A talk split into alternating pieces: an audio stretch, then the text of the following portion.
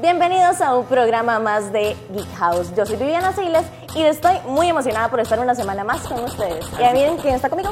Yo soy Ariel Baiza y hoy tenemos información súper buena sobre Fortnite. Vamos a hablar también del juego del año y por supuesto también para todos los amantes de Zelda en su 20 aniversario. Pero para eso vamos a conocer el resumen de las noticias más importantes de esta semana.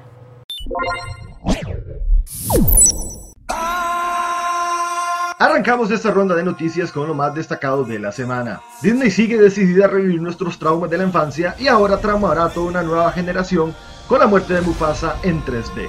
¡Malditos traumas de la niñez! El esperado live action del Rey León llegará en junio del 2019 de la mano del director John Favreau. Lamentablemente, la voz de Mufasa en español no regresará en esta nueva versión. Debes vengar mi muerte, Kimba. Ah, digo, Simba. En el mundo de los videojuegos, Fortnite ha dado la sorpresa de la semana al llevarse a casa la categoría de juego del año en los esperados Joystick Game Awards de este 2018. I expect nothing, and I'm still let down. Fortnite superó a otros grandes títulos de la industria como Spider-Man, Dios de la Guerra y Red Dead Redemption 2, marcando un antes y un después para el popular videojuego de Epic Games. Finalmente cerramos este repaso semanal con el sonado fracaso de Fallout 76, tras cosechar una ronda de malos resultados de la prensa y la comunidad en su estreno internacional. La decepción. La traición, amigo. El esperado juego 100% online de Bethesda Games ha sorprendido a propios extraños, lanzando un producto cargado de fallos que ha decepcionado hasta los fans más acérrimos de la popular franquicia. Eso fue lo más destacado de la semana. Para más noticias, síguenos acá en Geek House.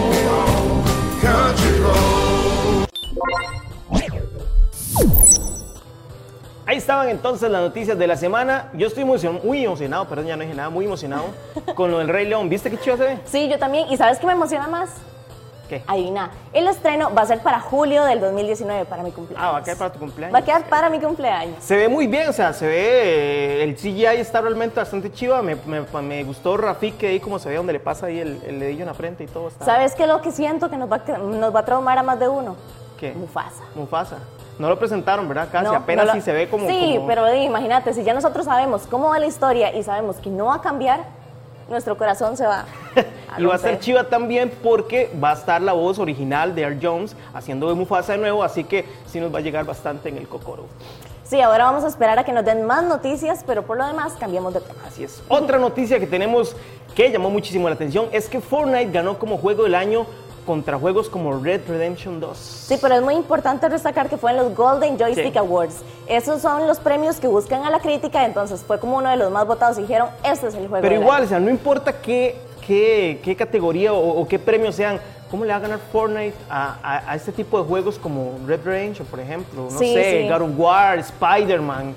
O sea, hay demasiados buenos juegos como para que... For- no estoy diciendo que Fortnite sea un juego malo, pero tampoco como para ganar el juego del año, siento yo. Pero sabes que creo que es como una de las ventajas que tiene Fortnite, que por ejemplo en plataformas como Nintendo Switch es gratuito y hay un montón de gente que dijo, oh, es gratis, voy a descargarlo y voy a empezar a jugarlo. Eh, Pero en todas las plataformas es gratis. Sí, ¿no? sí, sí, sí, sí, por eso, pero digamos, desde ese auge, desde que Switch lo lanzó gratuito y todo lo demás, la gente empezó a Bueno, y, y también que todo está el crossplay ahora, ¿verdad? Que la gente puede jugar ahí en plataformas, entonces tal vez eso le está ayudando. Pero bueno, también tenemos más noticias. Sí, tenemos la noticia de que Fallout está teniendo muy malas críticas en comparación a Fallout 4 que salió por ahí del 2015, creo que fue. Aparentemente el juego todavía tiene muchos fallos, tiene bugs y montones de cosas que los fans están realmente decepcionados por lo que se vio en la E3, que parecía un juego realmente increíble y al final no lo fue tanto. Cuá, cuá, cuá. Pero bueno, nosotros vamos a continuar con más después del corte. Regresamos con más y ahora vamos a hablar sobre lo que es los Games Awards, lo que dice la prensa que aparentemente son como los Óscares de los videojuegos. Así que hoy se encuentra con nosotros Leo, Ailet y Edwin, que son este, especialistas en la materia y nos van a contar qué juegos vamos a tener en esta edición y cuáles creen ellos que deberían ganar. Yo, por supuesto, voy a nominar a PES como juego del año, PES 19, ¿verdad? Porque obviamente es mi juego favorito. Ustedes lo ven así, ¿verdad? También. Tiene que estar ahí, candidato seguro. Ok, listo. eh, Leo de los míos, entonces muy bien. Chicos, ¿cómo están? ¿Todo ¿Todo bien? ¿Todo bien? ¿Pero por qué tan serios así? ¿Está qué? Todo bien. ¿Todo eh, bien? Bueno, ya, ya es la temporada esa de que llegan los Game Awards y todo el mundo se, digamos, se alegra, es como el hype después de pasar horas. Se alegran, pero se agarran a la vez, ¿verdad? De que más, tienen que ganar este juego, no, tienen que ganar Son este. sentimientos Ah, encontrados, Exactamente. es que- Igual este 2018 ha sido un, un año que ha estado llenísimo de juegos de Sí. calidad altísima en realidad, entonces es muy difícil. Este, claro. Yo siento que este en realidad la competencia está muy muy fuerte en absolutamente todas las categorías y sobre todo en el juego del año, que es la que vamos a discutir. Tenemos, bueno, yo no sé, realmente ustedes me van a decir cuáles son los que están, pero a mí me parece, por ejemplo, God of War, este, Spider-Man, Red Redemption, hay muchísimos juegos este año de verdad que han salido que están muy, muy buenos, pero ¿cuáles son los de ustedes? ¿A cuáles son sus apuestas? Es más, voy a poner un mil aquí de una vez. Bueno, realmente hay un juego que sorprende esta vez, ¿verdad? Porque es un juego de, categoría indie que está para todas las plataformas y que pasó súper inadvertido. Fue sacado creo que en enero, febrero de este año, ¿verdad? Si no me equivoco. Este, se llama Celeste, ¿verdad? Celeste. Este, trata de la historia de una niña que necesita llegar a una, a una montaña, ¿verdad? Este, todo está básicamente abordado desde trastornos eh, mentales, eh, depresión. Y todo claro. eso. Entonces es, es muy interesante cómo el juego, ¿verdad? Aparte de ser de plataforma, se va desarrollando de una manera en la que uno como espectador, ¿verdad? Y como jugador eh, se ve inmiscuido, ¿verdad? En él. Entonces yo tiraría por ahí, ¿verdad? La varilla de que tal vez, y me encantaría, ¿verdad? Que ganara Bueno, Celeste. sería una gran sorpresa, digamos, que un juego indie se lleve este, Sí, este claro, claro. premio, digamos. Sí, claro, sí. sí. ¿Vos cuál te llevas? Como dijo Edwin, hay muchos juegos fascinantes. Sí, o sea, uno empieza, empecé primero viendo Monster Hunter, Sí. que es uno de los nominados. Claro. O sea, fue la fiebre, digamos, de primavera, invierno, ¿verdad? Y después me fui a God of War, que es todos los feels que tiene God of juego. War está muy Es bueno. Súper Sí. emocionante. Eh, bueno, y finalmente llegó Red Dead Redemption 2. Ah, bueno, Spider-Man también lo jugué, pero es que yo creo que todos esos Red Dead Redemption 2 es con el juego que, que me quedo, digamos. Pero me dijiste pesa al principio. entonces. Socio traidor. Bueno, también es porque... me estás de- mintiendo, no, ah. de espíritu, de espíritu. Chiquito, ah. No, No, es que a es- mí me parece también que Red, Redemption, de Red Redemption, perdón, la gráfica, digamos, y la calidad de detalles que tiene el juego es sumamente impresionante. Eso es algo que, que yo quería como destacar. Cuando uno ve los trailers, básicamente no escribe ni el 10% de lo que ese juego promete, Ajá. digamos. O sea, son muchos detalles que ellos han estado teniendo en cuenta. Y es un juego que usted dice, yo lo juego y yo ya sé qué nos depara este futuro de juegos, por lo menos en cuanto al desarrollo de mundo abierto. ¿verdad? Pero qué En difícil. detalles y la interacción de personajes. Sí, pero, pero digamos, porque ¿cómo calificamos entonces cuál es el mejor videojuego? Si es por los detalles que trae, si es por el gameplay, si es por la historia, si es un conjunto de todo. Porque digamos, ok, Red tiene en unos detalles increíbles, pero tal vez la historia no sea tan buena, por decirlo así. De hecho, eh, Sí. hace un par de años hubo un problema exactamente por eso, porque un juego Overwatch, que Ajá. básicamente no tiene ningún tipo de historia, no tiene un modo de historia, ganó, Ganó. juego del año. Entonces, hubo mucha controversia alrededor de eso, en realidad. Porque mucha gente dice que vamos, un, un juego, en teoría el juego del año tiene que, tiene que tener todo. Tiene que tener buena historia, buenos gráficos, tiene que tener eh, una buena narrativa también. Exacto. Entonces, sí, en realidad este juego se merece tener. Para vos, ¿cuál es el que, el que vendría siendo el juego del año? eh, yo tengo que decir que definitivamente para mí sería God of War. Me encanta la evolución que hizo de, la, de toda la saga. Digamos, pasamos de este Kratos que solamente hey, se, se- se comunicaba prácticamente que mordiscos a la cara, ¿verdad? Porque- Eh, la evolución del personaje es, es increíble en realidad. El trabajo, todo, todo el trabajo que hizo Sony, Sony, Santa Mónica se, se, se nota, digamos, en transformar este personaje de solamente este bruto a un personaje con muchísima profundidad. Es súper interesante verlo cómo él se encuentra en una situación donde no puede resolver todo con violencia, que eso era lo normal de los juegos anteriores, ¿verdad? Eh, donde tiene que lidiar con el hijo, tiene que lidiar con la muerte de la esposa. Entonces, eh, aparte de eso, visualmente es increíble. Eh, los que tenemos, un- tenemos la suerte de tener un tele con HDR, bueno, Leo lo sabe. El salto visual es brutal. Sí, es hermoso. Ajá. Y todo lo que es, digamos, el aspecto de, al aspecto de narrativa, al aspecto de música, el juego es muy divertido jugar, el cambio a, a ser mucho menos, eh, mucho más metódico, de cambiar solamente machear cuadro con triángulo como locos, a en realidad tener que tomar su tiempo para ver No, cuáles y, son las y- y la historia con Atreus y todo, perdón, es, es bastante interesante, ¿verdad? Claro. Todo lo que pasa en el juego eh, y todo lo que es la mitología nórdica también, ¿verdad? Le meten mucho detalle que también lo hace bastante bueno. Ahora, antes se competía también con juegos de Nintendo como Breath of the Wild. Este año casi que no hay ninguno tal vez de Nintendo que uno pueda considerar que pueda ser juego del año o sí habrá alguno. No. En realidad, dentro de los nominados no está. ¿Verdad que Yo- no? pero tengo entendido que tal vez Celeste, mucha gente lo probó, por lo menos la crítica lo probó, porque en esa temporada de enero no se había lanzado uno particularmente. exacto. Entonces podría decirse, No es Nintendo, pero, no es Nintendo. pero mucha gente lo probó gracias al Nintendo Switch. Hasta el Switch. Sí. De hecho, Sí, pero, pero como juego como, como Nintendo como tal no hay. Per se, Este no, año. no, este No, En año. realidad Sí. Nintendo no ha Sí. tenido ningún juego grande este año. No, es que sacamos como los, los clásicos Mario Party y todo eso. O sea, sí, Sí. Mario Party, bueno, por ejemplo, Mario Party el mes pasado quedó como en quinto lugar en ventas en, en América. Claro. Pero y ahora que viene no Super es- Smash, pero todavía Sí, no, pero Nintendo Pero ya también. no Queda- Sí, ya no entra este año. corte, el sí. año que viene Sí, el, Smash el fijo año que viene se Sí. lo lleva. Bueno, entonces ustedes apuestan por God of War, God of War. Celeste y Red Redemption. Red Dead Redemption ¿Y definitivamente. cuáles son sus armas? Es decir, usted dice, va a ganar en una palabra, ¿por qué va a ganar Red Redemption? Inmersión. Inmersión, ok. ¿Por qué va a ganar Celeste? Uf, eh, guion. Definitivamente. O sea, si estuviera nominado en esa categoría, ¿verdad? Guión. Este, sería guion y también que es un juego independiente y, es, y cómo va a ser un juego nominado, ¿verdad? Que sea indie Ok. eh, contra estos titanes. ¿Por qué gana God of War? Yo diría que definitivamente narrativa y la evolución del Narrativa. juego. Ok, pero PES va a ganar por goleada, así que se quedan todos fuera. Vamos con más, ya casi regresamos. Y regresamos con más, pero tengo que contarles que ahorita el set está lleno de poder femenino, porque estoy en compañía de Alejandra Chavarría y de Pamela Salas, que ellas conforman el equipo de las Valkyrias. Este equipo es específicamente de eSports y está enfocado en Fortnite. Chicas, cuéntenos un poco, ¿cómo comenzó con esta fiebre de Fortnite? ¿Cómo comenzaron con el equipo? Bueno, nosotros comenzamos eh, pues uniéndonos con respecto a los chicos, ya que nos decían muchas cosas sobre como que nosotros no tenemos habilidad, pues por eso nos unimos, para demostrarles que sí tenemos la misma capacidad que ellos al jugar, la misma estrategia también. ¿Y ustedes dos ya se conocían o fue que se conocieron jugando? No, de hecho a mí me gustaría comentar que este, el grupo este, es viejo. Eh, de hecho yo soy nueva.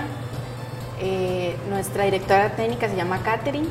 El grupo empezó este, cuando una de las chicas subió un video y la verdad es muy bonito porque, por ejemplo, como yo soy nueva, ellas lo reciben a uno con una calidez súper bonita, este, con una confianza increíble y todo empezó como digamos, uno empieza contando lo que juega, pi- empieza compartiendo videos y llega al punto donde se hacen tan amigas que pueden contar sobre sus vidas personales, ayudan entre sí mismas. Este, y no solo de Fortnite, también compartimos otros juegos, compartimos gustos, habilidades, nos enseñamos unas a otras. Ok, ¿y cuántas personas conforman las Valkyrias? Ahorita somos 16.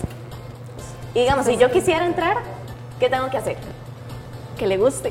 Que le Nada que más, o sea, no tenemos ningún como algún requisito como de, no sé, de entrenamientos que nos dicen, tiene que estar conectada los martes y los jueves a las 8 de la noche.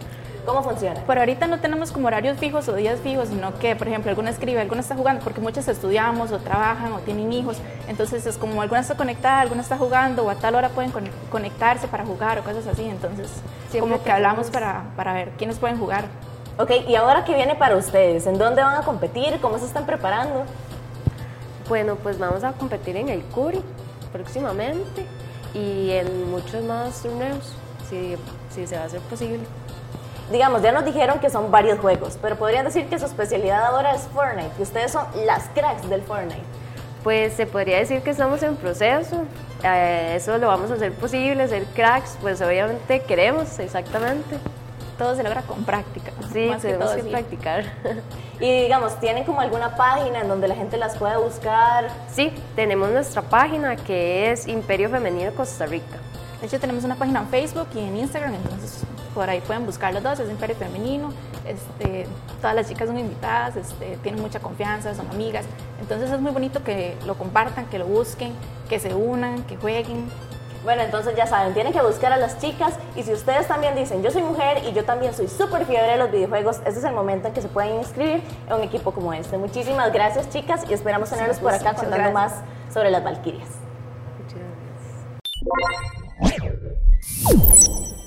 Nosotros continuamos y les vamos a hablar específicamente del 21 de noviembre de 1998 porque esta fecha es muy importante para los gamers.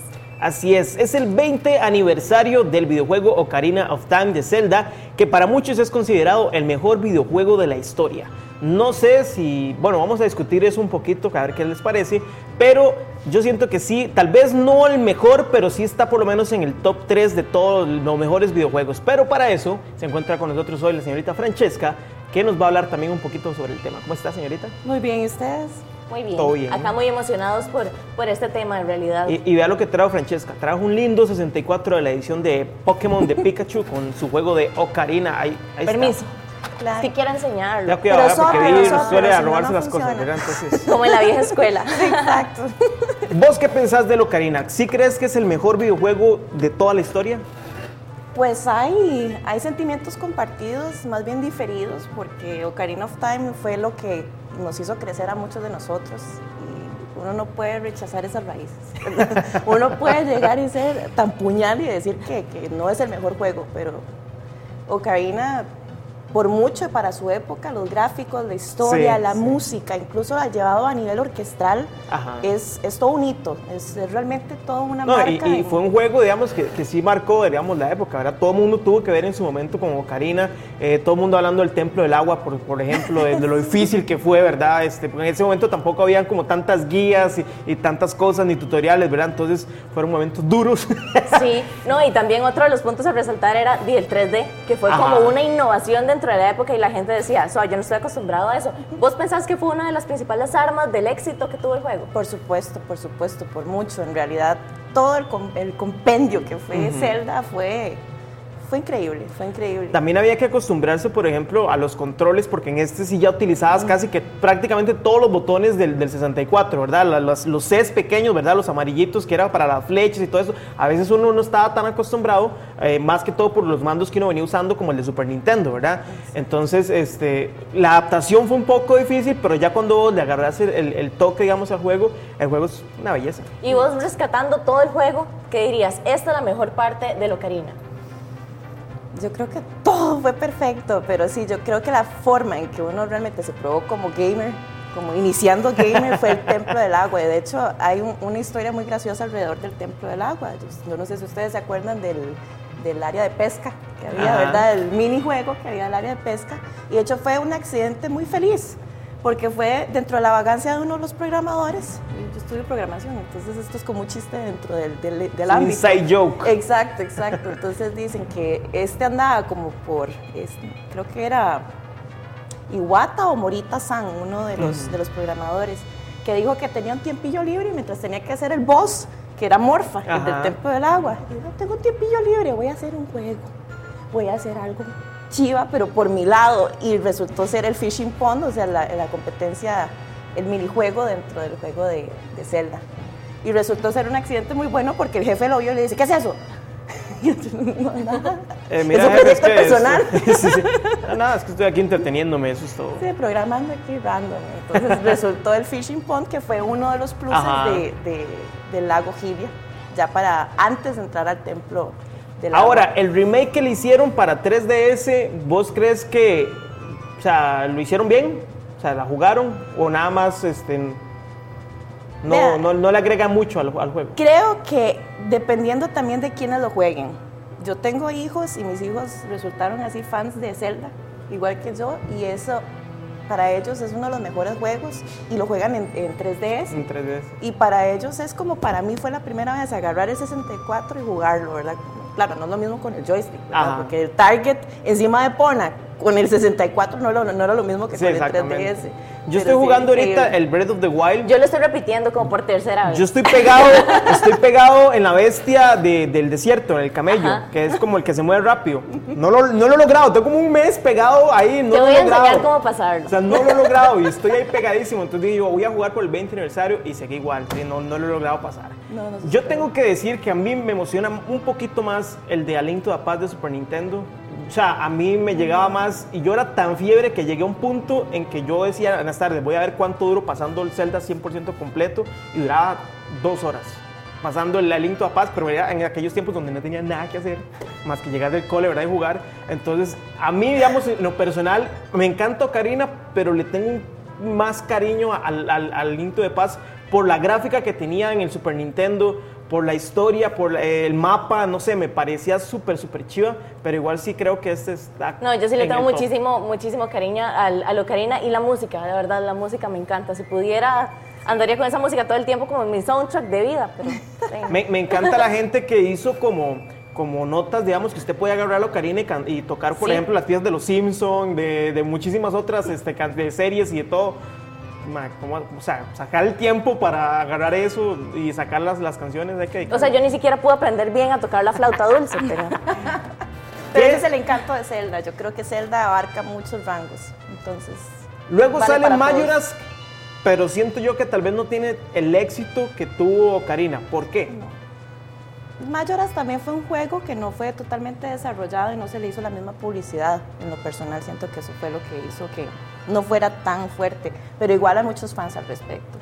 Majora's sigue No, siendo Zelda. Majora's igual es bueno, o sea, igual es un juegazo, pero sí no, no tiene eh, esa magia que tiene el, el Ocarina, ¿verdad? Sí, pero yo creo que para cualquier fan de Zelda, no importa cuál sea, siempre va a decir, Zelda tiene su magia y uno lo lleva en el corazón, entonces. Y muchos easter eggs también. Ah, exactamente. Pero bueno, Francesca, muchísimas gracias por acompañarnos y a todos los que tienen por ahí guardados el cartucho de Ocarina, sáquenlo, pónganlo un ratico. Vuelvan a jugar. Es un excelente juego. Ya casi regresamos con más del programa.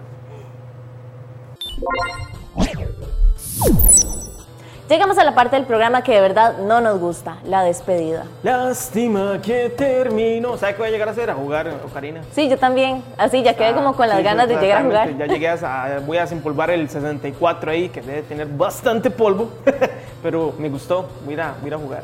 Sí, y deja de lado el, el, el que estás jugando.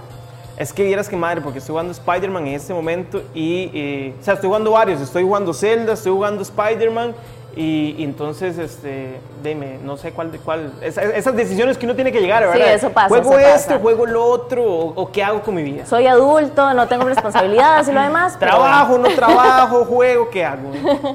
Pero bueno, creo que llegó el momento de despedirnos y antes hay que recordar de esta cajita tan Así hermosa. es. Esta caja va a tener premios a final de mes. Ustedes, entre todos los que compartan ahí las transmisiones y están siguiendo las dinámicas en la revista Level Up, al final de mes vamos a estar regalando esta caja. Como les digo, trae premios sorpresas que están chivísimas. Trae todo. Recuerden, y también recuerden seguirnos en redes sociales. Nos pueden encontrar como Revista Level Up, nos pueden encontrar en temas y también, si quieren buscarnos a nosotros en nuestras redes personales, ahí me encuentran como Vivisiles. Y a mí como Ariel-Loaiza. Y nos vamos. Nos vamos hasta la próxima semana. Nos vemos. Chao.